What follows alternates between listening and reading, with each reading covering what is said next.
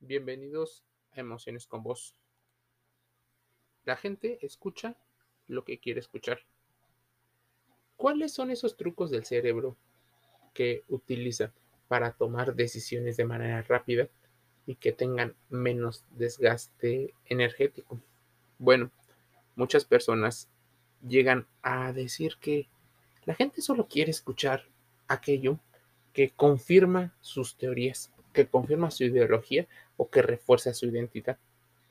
Recuerdo un estudio donde en Estados Unidos lograron eh, hacer test y entender cuáles son los mecanismos que hacen que el oído se convierta en un órgano selectivo. Debes de entender que el oído está conectado con las respuestas de otros sentidos. Mira, cuando oímos solo lo que queremos escuchar, ignoramos lo que no nos conviene oír, es algo más frecuente de lo que te gustaría admitir. Investigadores, esos investigadores que te decían, descubrieron que el cerebro puede utilizar filtros que permiten seleccionar sonidos en ambientes como la conversación de una sola persona en una fiesta o una multitud e ignorar tal vez el resto. Este estudio está publicado en la revista The Nature. Es un avance importante para entender cómo el cerebro procesa el lenguaje. Aunque se conoce esta capacidad humana de extraer un sonido, especialmente en un ambiente sonoro, incluso muchas personas han relacionado estos sonidos, aromas, con recuerdos y situaciones que quedan grabadas en la mente de corto y de largo plazo. Los mecanismos de cómo funciona este efecto no se conocen con claridad, pero las investigaciones objetivo muestran una idea clara de que utilizamos la memoria selectiva, la escucha activa no la utilizamos tanto, sino utilizamos la escucha también selectiva. Los científicos de la revista trazaron un mapa de la actividad neuronal implantando 256 electrodos debajo del cráneo de los pacientes sobre la corteza cerebral. Todo esto parecería en búsqueda de saber cuáles son las respuestas. En el experimento, los seleccionados debían escuchar dos muestras de habla presentadas simultáneamente. Las muestras eran de diferentes frases habladas por distintos individuos descubrieron que las respuestas eh, neurales en las cortezas auditivas no se activaban cuando hablaba la persona que los pacientes debían o querían escuchar. El cerebro ignoraba tal vez el resto. Y así han ido las situaciones. Es más, políticos, líderes de religiones, cultos, de empresas, han utilizado esta capacidad a lo largo de los siglos. ¿Por qué escuchas solo lo que quieres oír? Mira, algunas personas le podrían llamar sesgo de confirmación y hace que prestemos atención a los argumentos que nos dan la razón. Da igual la frase con la que te saludara. Tu interpretación hubiera sido exactamente la misma.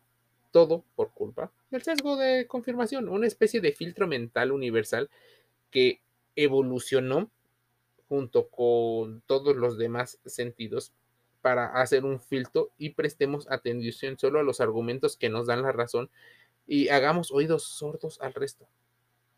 Y puede ser en cualquier lado. Es un mecanismo tal vez hedonista, dicen algunos, pero eh, tiene que ver mucho con la evolución. Nuestra capacidad de procesamiento y en general de la capacidad que tiene el cerebro de regular la dopamina. Algunos le llaman incluso hormona del placer, hasta el punto de no hipersaturarnos. Posiblemente la tendencia de culpar a otros factores externos o a terceras personas de lo que a nosotros nos pasa mal y a la vez colgarnos de las medallas de los resultados positivos eh, podría ser incluso un tema de autoservicio, sesgo de autoservicio.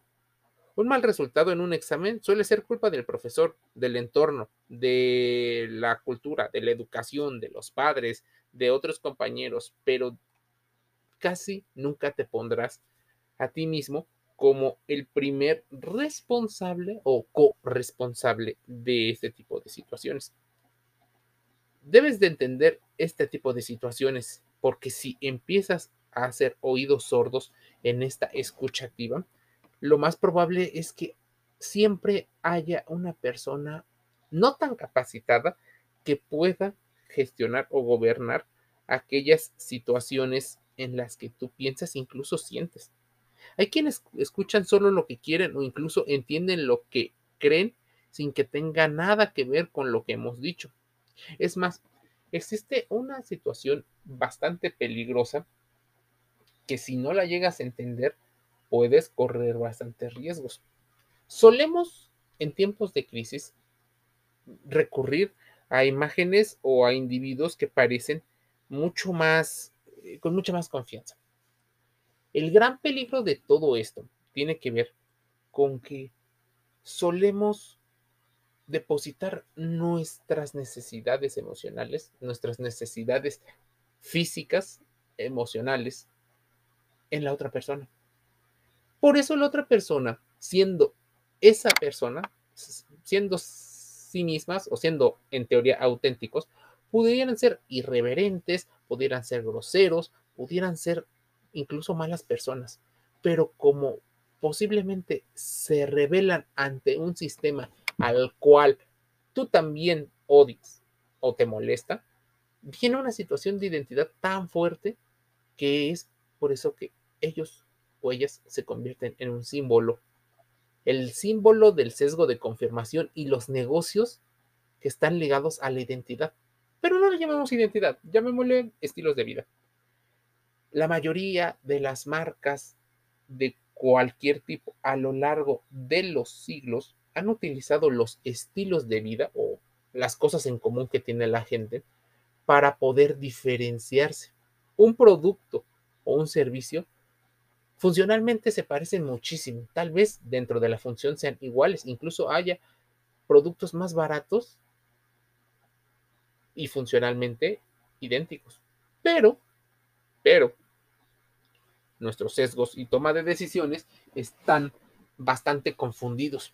Y es por eso que cuando las personas que ejercen ese liderazgo suelen hablar, solemos caer en los encantos, en este tipo de situaciones que pueden ser manipulación.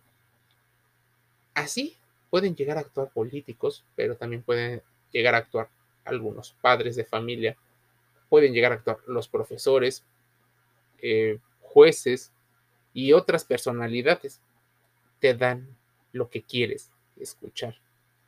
De la mala manera, te acerca la manipulación, a la persuasión coercitiva.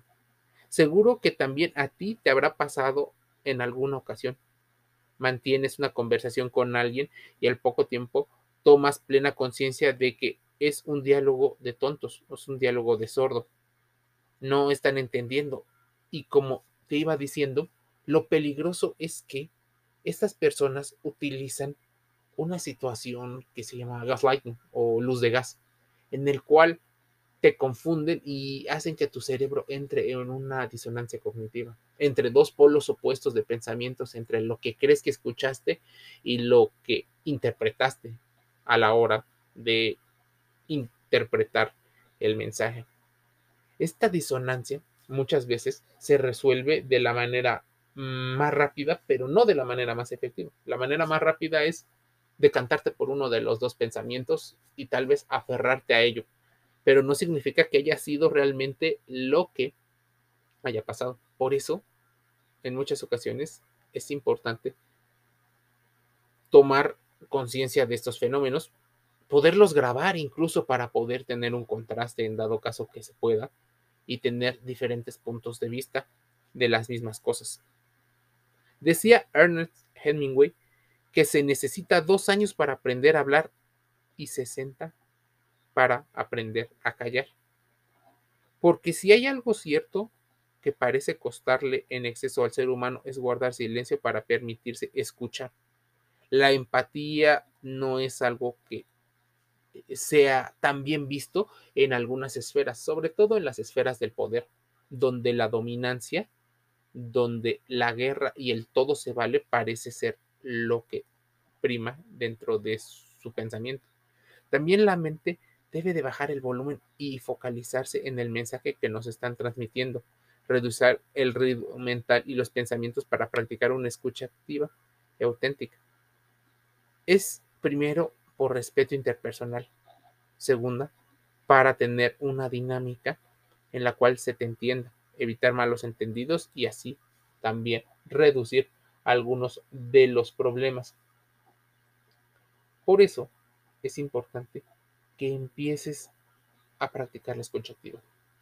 Por eso es importante que interpretes los mensajes que están llegando a tu vida. Pero no esas magias ni esos pensamientos em, mágicos, esos pensamientos, sino poniéndole mucha más, mucho más razonamiento. ¿Por qué? Porque es importante para reducir algunos problemas que te llegan a pasar. La gente escucha lo que quiere escuchar. Tal vez los grandes seductores de la historia utilizaron esta estrategia para hacerse como espejo. Muchos de ellos tienen parte de esta triada oscura, maquiavelismo, narcisismo y psicopatía. Son personas que se convierten en una especie de espejo que te reflejan en muchas ocasiones eso que tú tienes, eso que tú quieres expresar. Llegan justo al clavo. ¿Quieres saber más? Métete Emociones con Voz en Spotify, Google Podcast y también estamos en Amazon Music Audio. Escúchanos mañana.